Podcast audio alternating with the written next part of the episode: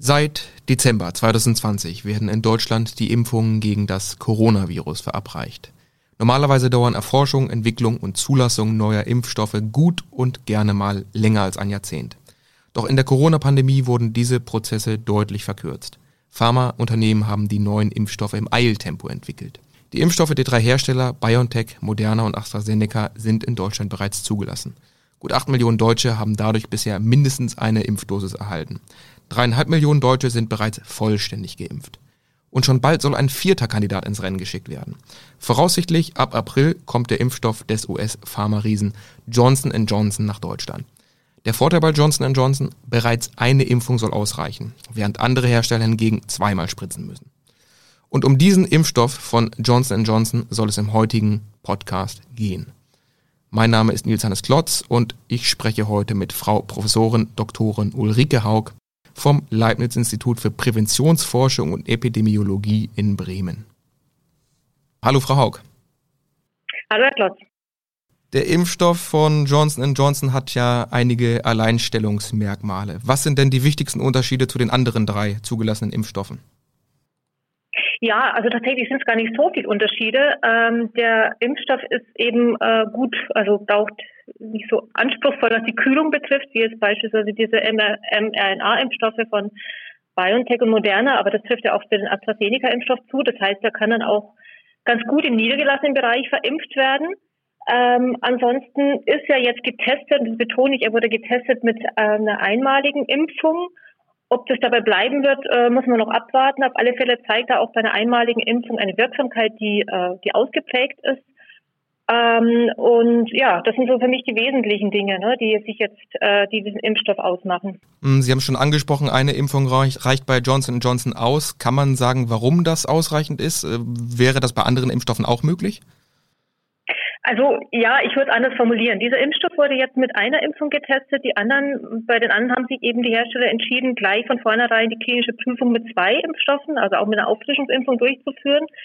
Ähm, sicher zeigen die anderen auch nach der ersten Impfung schon Wirkung, ne? aber das Ergebnis wurde berichtet für zwei Impfungen, weil es der Plan war. Und äh, Johnson Johnson hat eben entschieden, diesen, äh, diese Studie mit einer Impfung durchzuführen. Ähm, es läuft aber auch noch eine Studie, also ob das dann letztlich, ich äh, denke, das muss man abwarten, ob das sozusagen definitiv äh, bei einer Impfung bleibt, äh, bin ich mir nicht sicher, denn was wir jetzt noch nicht wissen, ist ja der Langzeiteffekt dann auch. Also wie lange ist die Impfung sicher? Und da könnte diese Auffrischungsimpfung, diese Boosterimpfung durchaus wichtig sein.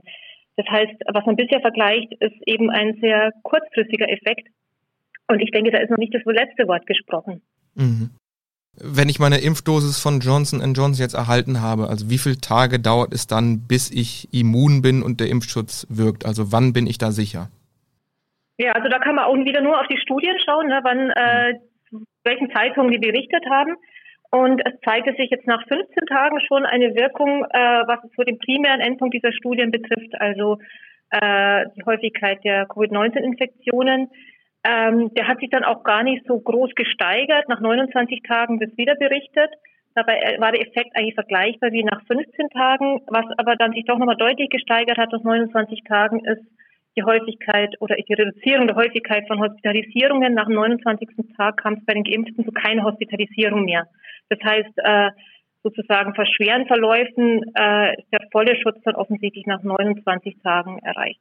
Mhm. Okay, Sie sagen äh, zwei bis vier Wochen, so lange dauert es, bis der Schutz dann ähm, besteht.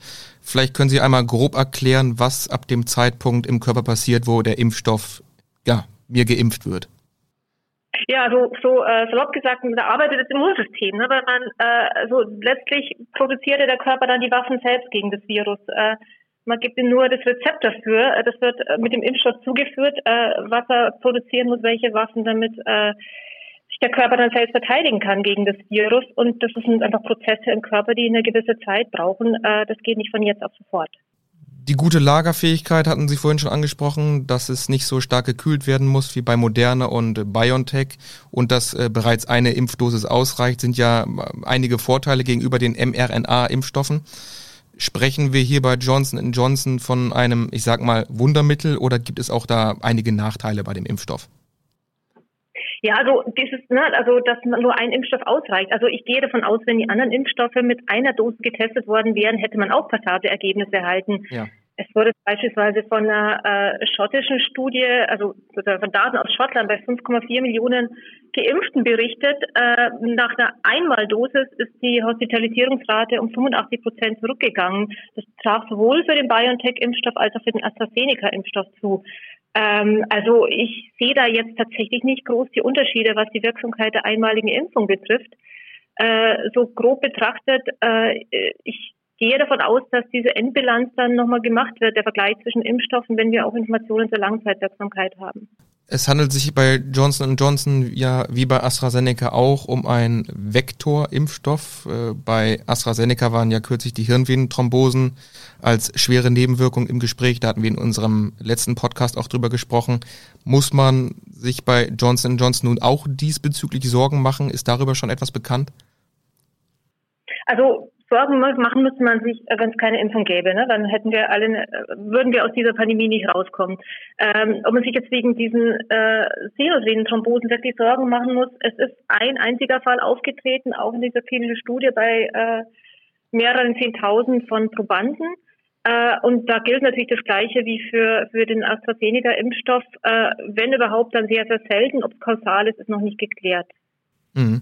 Eine andere Sorge ist ja, dass die ähm, DNA vielleicht verändert werden könnte. Und zwar muss bei Vektorimpfstoffen, ja wie bei AstraZeneca oder bei Johnson Johnson, ein Trägervirus seine Information in den Zellkern ablegen, also dorthin, wo unsere menschliche DNA ist, unser Allerheiligstes.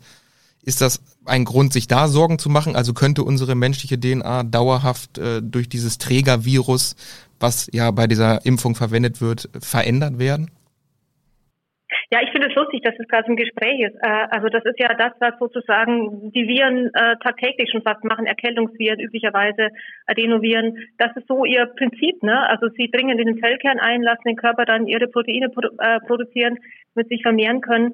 Ähm, das ist ja jetzt nichts Besonderes. Also das ist halt jetzt das, was man sich sozusagen diese Taktik der Viren macht man sich bei der Impfung jetzt auch zunutze.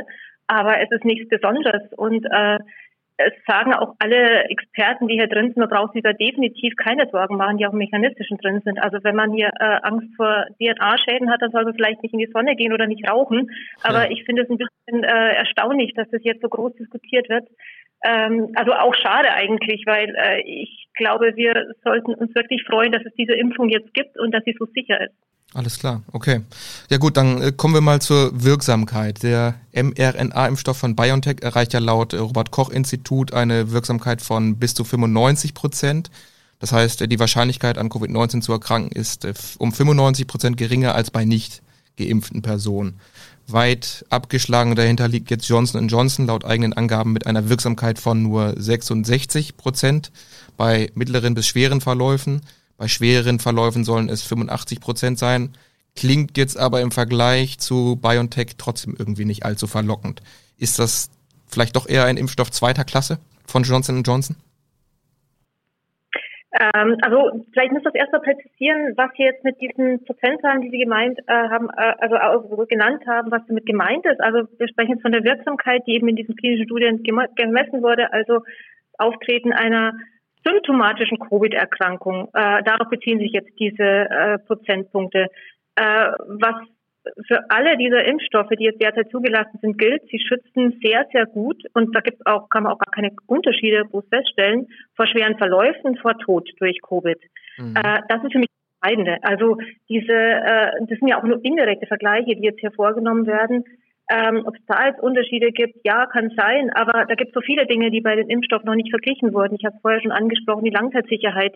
Wir wissen nicht, was da das Beste ist. Ne? Ähm, auch wie gut sie dann vor Übertragung schützen. Ähm, auch da haben wir noch äh, sehr wenig Daten und auch kein Vergleich der Impfstoffe. Also ich würde jetzt wirklich nicht viel an diesen, hier, die tatsächlich sehr viel genannt werden, an diesen Prozentpunkten, diesen Endpunkten in klinischen Studien, was da die Unterschiede zwischen den Impfstoffen sind, festmachen, weil entscheidend sind äh, aus meiner Sicht die schweren Verläufe derzeit und die Todesfälle und davor schützen alle sehr, sehr gut. Ja, Sie haben eben gesagt, indirekter Vergleich, also einen direkten Vergleich zwischen diesen Impfstoffen in einer Studie gibt es bisher gar nicht, oder wie ist das zu verstehen? Nein, weil die wurden ja bisher alle durchgeführt gegen Kontrolle, also gegen keine Impfung. Äh, insofern vergleicht man dann eben zwischen den Studien die Wirksamkeit. Der direkte Vergleich würde bedeuten, äh, also eine zufällig ausgewählte Gruppe wird mit BioNTech geimpft, die andere Gruppe zufällig mit AstraZeneca und dann äh, würde man vergleichen, ob da tatsächlich ein Unterschied besteht. Das wäre dann der, der direkte Vergleich. Hm. Und der ist noch nicht erfolgt bis jetzt? Nee, der ist nicht erfolgt. Ich bin mir auch nicht, nicht sicher, ob der erfolgen wird. Okay. Hm. Was bedeutet es denn für die übrigen 34 Prozent bei Johnson Johnson, äh, wenn der Impfstoff jetzt eine Wirksamkeit von 66 Prozent hat? Sind die dann trotzdem irgendwie auf eine Art und Weise geschützt oder gar nicht? Ja, also da würde ich auch gerne nochmal auf die Frage sozusagen zurückgehen, weil das ist genau diese Rechnung, die man nicht machen kann. Also man kann nicht sagen, wenn die Wirksamkeit 66 Prozent ist, sind 34 Prozent nicht geschützt. Ja. Das ist so, lässt sich, also da steckt so ein gewisser Denkfehler dahinter oder wie auch immer, eine falsche Interpretation dieser Studie. Ähm, weil die Studie hat gezeigt, die Häufigkeit der symptomatischen Covid-Erkrankung war bei den Geimpften 66 Prozent niedriger als bei den Nicht-Geimpften. Ähm, das ist das Einzige, was man aus dieser Studie schließen kann. Also diese Formulierung, so und so viel sind dann nicht geschützt und die anderen sind geschützt. So eine Studie wurde ja gar nicht gemacht. Da müsste man die Leute ja infizieren und dann schauen, äh, also aktiv infizieren und schauen, wie viele sind geschützt, nicht geschützt. Das, das, das kann man aus den Studien gar nicht schließen so. Hm, okay. Gut, dann kommen wir mal zur nächsten Frage und zwar den vorherrschenden Anteil der Infektionen ja macht bei uns in Deutschland ja mittlerweile die Mutation B117 aus. Sie ist äh, obendrein auch noch tödlicher und ansteckender als der ursprüngliche Wildtyp. Wie wirkt der Impfstoff von Johnson Johnson denn gegen diese Mutation und auch gegen andere Mutationen, die im Umlauf sind? Ähm, also der Impfstoff wurde ja getestet in einer Studie, die in verschiedenen Ländern durchgeführt wurde. Und die Varianten äh, dort in diesen Gebieten war wohl die britische Variante nicht vertreten. Also das heißt, dazu kann man bisher keine Aussage machen. Aber was sie eben gezeigt hat, ist, dass sie sehr gut, also dass der Impfstoff sehr gut auch schützt gegen die südafrikanische und brasilianische Variante. Die kam in diesen Gebieten, wo die Studie durchgeführt wurde, durchaus vor und da scheint er äh, doch gut zu wirken, also nur wenig abgeschwächt zu sein. Äh, insofern sind es auch ermutigende Ergebnisse. Ähm, auch was man jetzt zumindest von der britischen Variante und äh, in Großbritannien beobachtet, da scheint ja auch scheinen ja auch die Impfungen sehr gut zu wirken. Also nicht der Johnson Johnson, der ist ja dort noch nicht mhm. In der Anwendung. Aber also bisherige, der bisherige Eindruck zeigt schon, wenn überhaupt eine ab, leichte Abschwächung, aber ähm, glücklicherweise offenbar keine, kein Ausfall der Wirksamkeit bei diesen Varianten. Und dass es im Laufe der Zeit Anpassungen geben wird. Ne? Also das werden ja, der Virus wird sich ja weiter verändern. Äh, ich gehe davon aus, dass in ein Jahr wahrscheinlich dann angepasste Impfstoffe wieder äh, verfügbar sind. Aber wichtig ist halt erstmal aus dieser, aus dieser Welle, aus dieser Pandemie erstmal rauszukommen. Und dann äh, kann man das sowieso nochmal anpassen. Ja. Wie lange dauert so eine Anpassung eines Impfstoffs? Also Sie sagten jetzt eben ein Jahr, also da muss man immer relativ lange warten, bis da wieder ein neuer Impfstoff käme, oder wie ist das zu verstehen?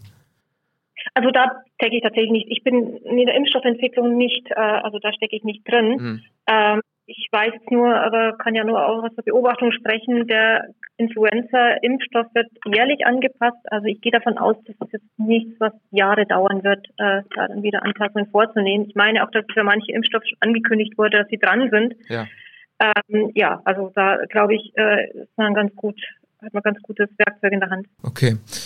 Wie viel Prozent der Bevölkerung müssten denn überhaupt geimpft werden, bis eine Herdenimmunität erreicht ist? Das war ja am Anfang der Pandemie auch immer im Gespräch und da hieß es, 60 bis 70 Prozent der Bevölkerung müssten geimpft werden, damit eine Herdenimmunität erreicht ist. Gilt dieser Richtwert jetzt nach wie vor oder ist das irgendwie jetzt nicht mehr aktuell, weil es ja auch eine ansteckende Variante jetzt gibt? Äh, ja, es ist äh, tatsächlich äh, schwierig zu beantworten, weil wir bisher sehr wenig wissen, was die, also wie gut diese Impfungen vor, ähm, in, also vor der Infektiosität äh, schützen. Also sprich, äh, ob jemand, der geimpft ist, weiter anstecken kann. Mhm. Ähm, das wurde jetzt in der Studie von BioNTech nicht untersucht. Mittlerweile gibt es ein paar Daten dazu, die schon zeigen, die Infektiosität wird abgeschwächt, aber ist nicht komplett weg. Also es ist nicht, sei das als sterile Immunität, ist wohl nicht gegeben, dass man mit der Impfung automatisch auch nicht mehr eine symptomlose Infektion bekommen kann, die man dann auch wieder weitergeben kann. Ja. Ähm, soweit ich weiß, also gehen wir bei allen bisherigen Impfstoffen davon aus, dass sie hier nicht zu einer sterilen Immunität führen. Äh, dementsprechend ist es mit der Herdenimmunität schwierig. Also am Ende kann sich jeder nur am besten davor dadurch schützen, dass sich selbst impfen lässt. Also wir brauchen eine möglichst hohe ähm, ja, Impfrate, um da den größtmöglichen Schutz zu haben. Also sich zu verlassen, dass die anderen sich impfen und äh, das wird wohl so nicht ganz funktionieren. Hm, okay, das heißt, man kann nicht sagen, wann diese Herdenimmunität überhaupt erreicht ist oder ob das überhaupt möglich ist, weil, wie Sie sagten, ähm, eine Impfung schützt zwar vielleicht vor den eigenen Symptomen, aber man könnte es trotzdem noch weitertragen, das Virus. Zumindest teilweise. Vermutlich mhm. ist es nicht mehr, so, nicht mehr so infektiös wie ohne Impfung. Äh, also darauf deuten jetzt die Erfahrungen aus, Israel auch hin, wo die Übertragungsraten auch unten gegen und auch aus anderen Ländern, wo man schon weit ist mit Impfen. Aber dass man gar nicht mehr ansteckend ist, das ist äh, so danach sieht es derzeit nicht aus. Hm. Und äh, sind da in Zukunft noch äh, neue Erkenntnisse zu erwarten? Also wenn so eine Herdenimmunität irgendwann erreicht sein sollte, also was würde das dann für die Corona-Maßnahmen bedeuten? Oder kann man das auch in Zukunft nicht sagen, ob so eine Herdenimmunität erreicht wird? Also ich denke, die Zahlen werden für sich sprechen und die Zahlen sprechen auch schon für sich, was in England, äh, wie es derzeit ausschaut, wo jetzt die Hälfte der Erwachsenen durchgeimpft sind, äh, da gehen die Zahlen nach unten. Und äh, also ob man letztlich geht es ja so ein bisschen auch um die Frage, kann man diese Erkrankung ausrotten, ne? in dem Sinne, dass sie irgendwann kein Thema mehr ist. Da bin ich jetzt persönlich ein bisschen pessimistisch. Also ich denke, es wird so ein gewisses Thema bleiben, aber eben äh, nicht mehr in der Form, dass es eine Pandemie ist, sondern eher vielleicht so wie die Influenza, dass es was ist, was, äh, was dann eben durch regelmäßige Impfungen auch kontrolliert werden kann. Mhm. Gut, also ausrotten durch regelmäßiges oder durch Impfen wird vollständig nicht möglich sein. Vermutlich. Also ist meine Einschätzung, aber auch da äh, mhm. bin ich natürlich neben meiner Expertise. Ja. Äh, ich bin kein Infektionsepidemiologe. Ja. Nun haben wir nochmal ein anderes Thema und zwar den wachsenden Rückstau von ungenutzten Impfdosen in Deutschland. Mitte Februar sollen es laut Impfdashboard von, vom Gesundheitsministerium eineinhalb Millionen Dosen gewesen sein, die nicht genutzt wurden. Mittlerweile sollen es rund dreieinhalb Millionen ungenutzte Dosen sein. Kann man sagen, woran das liegt? Ja, also ich, ich kann nicht sagen, woran es liegt und ich bin auch, muss ich sagen, erschüttert über solche Zahlen. Äh, wenn man sich doch überlegt, dass jeder Tag jetzt zählt, ähm, also das kann man mal so ein bisschen hochrechnen und ich habe jetzt bewusst mal die äh, die sozusagen äh, der Letalität, also die, der, ähm, die Anzahl der Personen, der verstirbt, wenn man, wenn man infiziert ist, für Jüngere genommen, äh, also für 35 bis 44-Jährige, wo man auch der Meinung ist, die äh, haben ja eh nur milde Verläufe. Äh, da würden, wenn sie sich infizieren, 680 pro einer Million versterben. Ähm, das heißt, also diese Zahlen, die kann man nur verhindern, je schneller wir jetzt die die Bevölkerung durchimpfen. Und da ist natürlich irgendwie frappierend, wenn äh, man hört, es gibt einen Rückstau an Impfungen. Ja, ich finde es erschreckend. Einziger Weg kann sein, dass äh, die Politik dazu angehalten wird, mehr Druck in der Impfkampagne zu machen. Ja, mehr Druck, weniger Bürokratie. Äh, ich weiß es ja nicht, woran es liegt. Ne? Ob es auch daran ist, dass die Leute ihren Termin nicht wahrgenommen haben. Äh, vielleicht dann auch noch mehr am Vertrauen in die Impfung zu arbeiten. Äh, ja, also ich, äh, um klar zu machen, es, vielleicht hoffen ja viele auf so eine Entspannung wie letztes Jahr, dann ab März, April, aber wir sind jetzt in einer ganz anderen Situation der Pandemie und wir werden da nur mit der Impfung rauskommen. Wenn man jetzt in die nächsten Wochen, Monate schaut, ist dann so eine Entspannung äh, zu erwarten? Wovon gehen Sie da aus? Also da bin ich auch wieder sozusagen nicht die richtige Expertin, aber ich erwarte es nicht, weil wir eben letztes Jahr war die Pandemie ja noch nicht so äh, sozusagen verstreut im Land. Das waren, war ja noch sehr viel besser kontrollierbar. Es ist dann monatelang fast keine so ganz geringe Fallzahlen waren, das kann ich mir derzeit, so wie das jetzt gerade ist und mit der Mutation nicht mehr vorstellen. Also ich gehe davon aus, wir werden erst wieder uns entspannen können, äh, wenn eben der Großteil der Bevölkerung geimpft ist. Und ich hoffe, dass das möglichst bald der Fall sein wird. Okay, kommen wir dann mal zum, zum Abschluss, zur abschließenden Frage. Wie wichtig, für wie wichtig halten Sie den Impfstoff von Johnson Johnson für die deutsche Impfkampagne? Drei Impfstoffe haben wir jetzt bereits und jetzt kommt ein vierter noch hinzu. Ja, extrem wichtig, wenn das Problem ist, dass wir zu wenig Impfstoff haben. Ne? Also das ist, äh, das scheint ja, zumindest war es immer thematisiert, da ist irgendwie eine Knappheit da. Insofern, je mehr Impfstoffe, äh, die so gut sind, auch wie jetzt dieser Johnson Johnson zur Verfügung stehen, desto besser ist es. Äh, dann muss der natürlich auch verimpft werden. Also wenn das Problem woanders sitzt und wir äh, die Impfungen nicht an den Mann oder die Frau kriegen, dann muss man daran arbeiten. Aber äh, die Verfügbarkeit, also Grundvoraussetzung ist, dass wir genügend Impfstoff haben und das ist gut, dass jetzt ein dritter zugelassen ist. Okay. Oder ein vierter eigentlich ja schon. Ein, ne? ein vierter, ja. genau, ein vierter. Alles klar. Okay, Frau Haug, ich danke Ihnen für dieses Gespräch. Gerne. Danke. Danke Ihnen. NWZ